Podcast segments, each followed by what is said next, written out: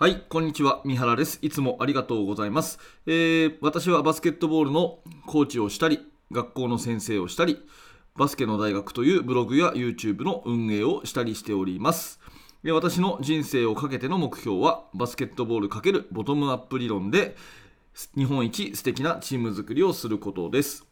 2022年5月の24日火曜日になります。皆様、今日も聞いていただいてありがとうございます。えー実はですね、これは前日の、えー月曜日の朝に撮っております。ちょっと24日の朝はバタバタしそうだったので、えーその日ではなくて前日に撮っていると。いつもね、本当に毎朝毎朝、えその日のうちに撮って、その日のうちに撮ったのをそのままアップっていう風にしてるんですけど、え今日に関しては前日の録音ということで、えご容赦ください、え内容はいつもの通りの感じでお話をしていきます。えー、と今日はですね、ピックプレイはいらない3つの理由ということで、えー実はですね、えーな、なんでこの話をするかっていうと、先日、あの東堂さんというですね、えー方の、プロコーチの方のですね、えー GBN チャットという、まあ、あの YouTube ライブに出させていただいたんですね、えー東堂俊介さんという、まあ、去年までのアースフレンズで、えーコーチをされていた方なんですが、B リーグの、ね、えーコーチとか、あと WJBL のコーチとかをずっとされている、まあ、そのプロの世界で、ね、コーチをされている東堂さんがいろんな方をお招きして、指導者の方と、ね、お話をするっていう YouTube をやられていて、結構人気でですね、でそこに私がお招きいただいて、えーお話をさせていただいたんですね。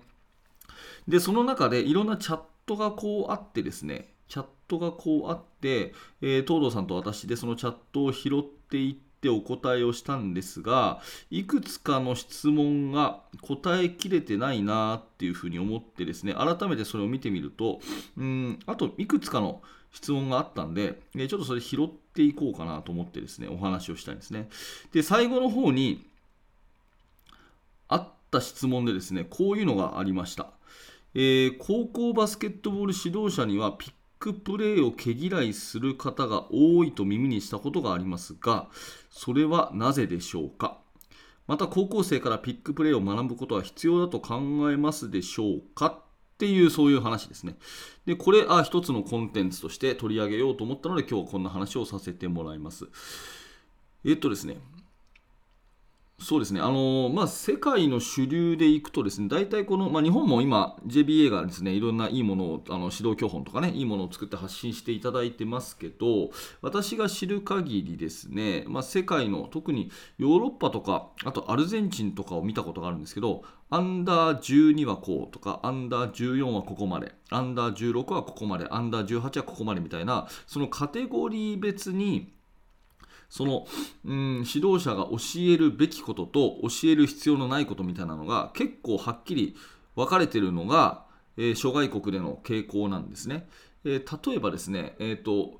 まあ、ヨーロッパでのアンダー12、まあ、いわゆる小学生の試合を見るとそれこそピックプレーなんてほとんどなくて大体が5アウトのバスケットで全員がゴールに向かってボールを持ったらとりあえずドライブしていくっていうようなバスケットをまずは教えましょうってなってるんですよ。でディフェンスに関しても1対1で止めきると。カバーとかローテーションとかね、えースイッチとかダブルチームとかそういうことじゃなくて1対1で止めきるっていうことをまずやっていくみたいなことがあって、うん、で上に行けば行くほどスクリーンプレーとかっていう風になってくるんだけど、まあ、そのいわゆるピックプレーっていうのはですね、まあ、NBA とか B リーグとか大人がやってるから子供たちのうちからやらせましょうっていうよりは、うん、あんまり最初から教えない方がいいよねっていうのが世界基準の考え方っていうのがま前提にあると思います。でいつ頃からやるかっていうと、まあ、16歳以降になったら戦術として教えていった方がいいよねっていうそういう感じで、まあ、私もその認識で、えーまあ、いいのかなというふうに思ってるんですね。うんでね、えーピックプレーがいらないっていうか、まあ、この質問者さんの言葉で言うと、まあ、毛嫌いしているっていうことなんですが、まあ、毛嫌いしているっていうこともないんじゃないかなと思うんですけど基本的に勉強している人ならばしている人ほどそういう世界基準の流れを知ってるのであまり早い段階でピックプレーを有効に使わせることは得策ではないっていうことを知ってるということだと思うんですね。うんじゃあそれなんでかっていうことをもうちょっと、えー解像度を高めていくとですね私はま3つあると思っていて、え1つ目はですね1対1がやっぱり弱くなるからっていうことが一つとあとはボールに対してディフェンスが寄るからっていうことがもう一つともう一個は特定の子ばっかりが上手くなりがちだからっていうこのまあ3つあると思うんですね。1つずつお話をします、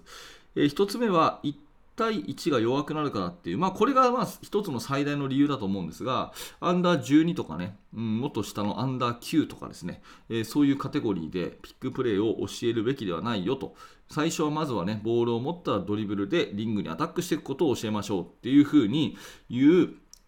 のの一つは、もうシンプルにやっぱり1対1の個人技高めましょうって話ですよね。で、1対1の個人技高めましょうが大事な年代で、まあ、高校生ぐらいまでもやっぱり1対1を高めましょうは絶対大事だと思うんですけど、まあ、その段階でピックプレーをやりすぎるとですねピックっていうのは1対1で抜けない人を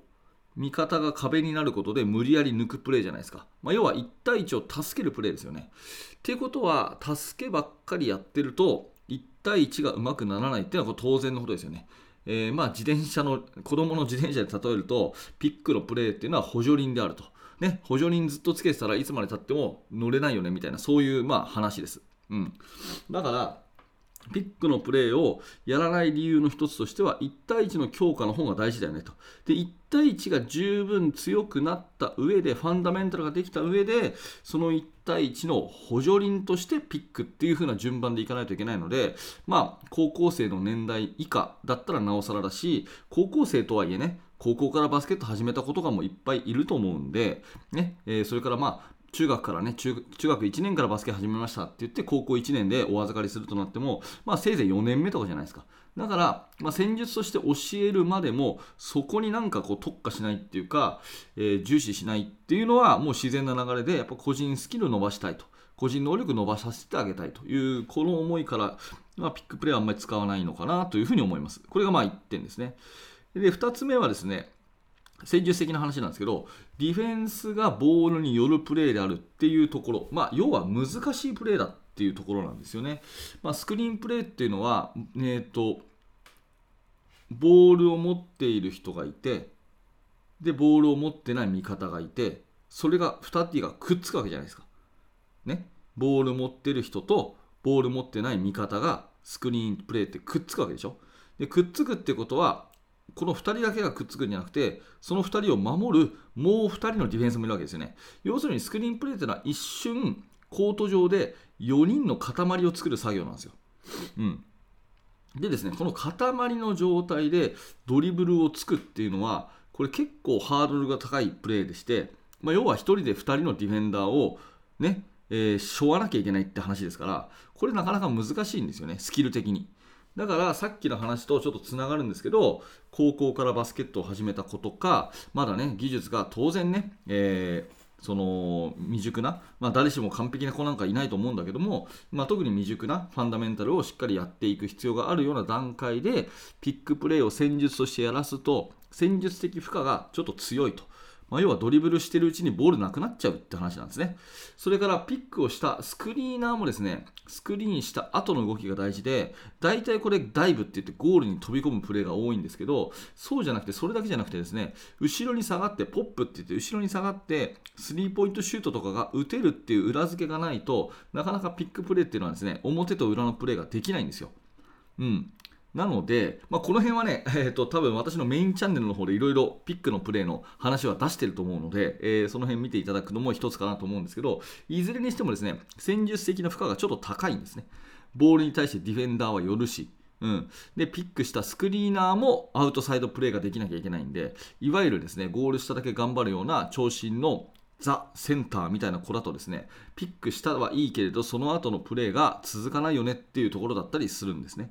うん、なので、えー、まあ、その辺の戦術的な負荷が高いから高校生はあんま使わないっていうのもあると思います。うん、これが2点目ですね。えー、ちょっと長くなっちゃいますが、最後、えーと、もう1個は、えー、3つ目はですね、やっぱりこの特定の子だけが上手くなる傾向があるっていうそういうところでもし戦術でですねピックプレーを重視するってなると、まあ、NBA のプレーとかを見ると分かりやすいと思うんですけど例えば、えー、ジェームズ・ハーデンとかですねあとは誰だろうな、ピックアンドロールマスターといえば、えーと、クリス・ポールとかですかね。まあ、クリス・ポールのサンズだとちょっとまたシステム違いますけど、あと今、ルカ・ドンチッチか。まあ、とにかくそういうスーパースターが1人いて、そこに対してビッグマンがスクリーンをかける。ね。で、その4人の塊を突破してですね、で4対3を作るみたいなバスケットになるわけですね。でそうするとですね、ボールハンドラーのドンチッチであり、クリス・ポールであり、ジェームズ・ハーデンの役目をやる子ばっかりが上手くなって、でそれ以外の子はボール触らないっていうことが増えるわけですよ。うん、なので、えー、まあ、それも一つ戦術としてね、かなり高いレベル、例えばインターハイチャンピオンを狙うとかっていうレベルになれば、また話は別だと思うんですけど、地域の方で一つ一つ勝ちを重ねていって、えー、生徒の成長につなげるっていうようなね、えー、私たちのようなチームの場合であれば、その1人ばっかりが上手くなるボールにずっと触るような戦術をやることはですね、他の子の伸びを止めてしまうというか、もっと言うと、不満足にさえつながるような気が私はしてます。だから、まあ、これは完全な個人の好みなんですけど、ピックプレーを重視して、立て続けにピックをさせるというよりは、私はボールをどんどんパスで回すバスケットの方が好きですね。うん。まあ、その辺のね、えー、思い入れみたいなのは、あのそれこそですね、この前取り上げていただいた、あの、もりもりさんのですね、もりもり部屋の動画で、えー、安田学園の練習風景が見られますので それの第2話かな、教えることは我慢するのではないというね、タイトル。あれ、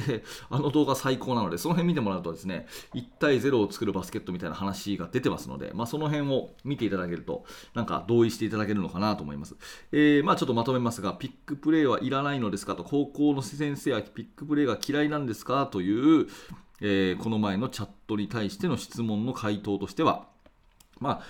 対1を強くするのには補助輪的なものはいらないっていう考えとあとはディフェンスがボールに対して寄るので戦術的に若干難しいプレーであるということ。で加えてですね、え、特定の子だけが上手くなる可能性があるので、え、その辺をひっくるめてあんまり積極的に使わない人が多いんじゃないかなと思います、え、私の個人的なことで言うと、まあ、それよりもパスとあとボールのない人同士のスクリーンの方が、え個人が全員が上手くなるので、えー、その方が好きだなというそんなお話でございます、えー、ちょっと長くなりました、えー、バスケの大学ではいつもこんな感じでバスケットボールの話をしております、えー、ぜひですね今日の放送が面白かったらチャンネル登録よろしくお願いいたします高評価低評価のボタンも押していただけると嬉しいですえー、無料メールマガやメンバーシップなど、えー、有益な情報が下の説明欄にあります。ぜひチェックしてみてください。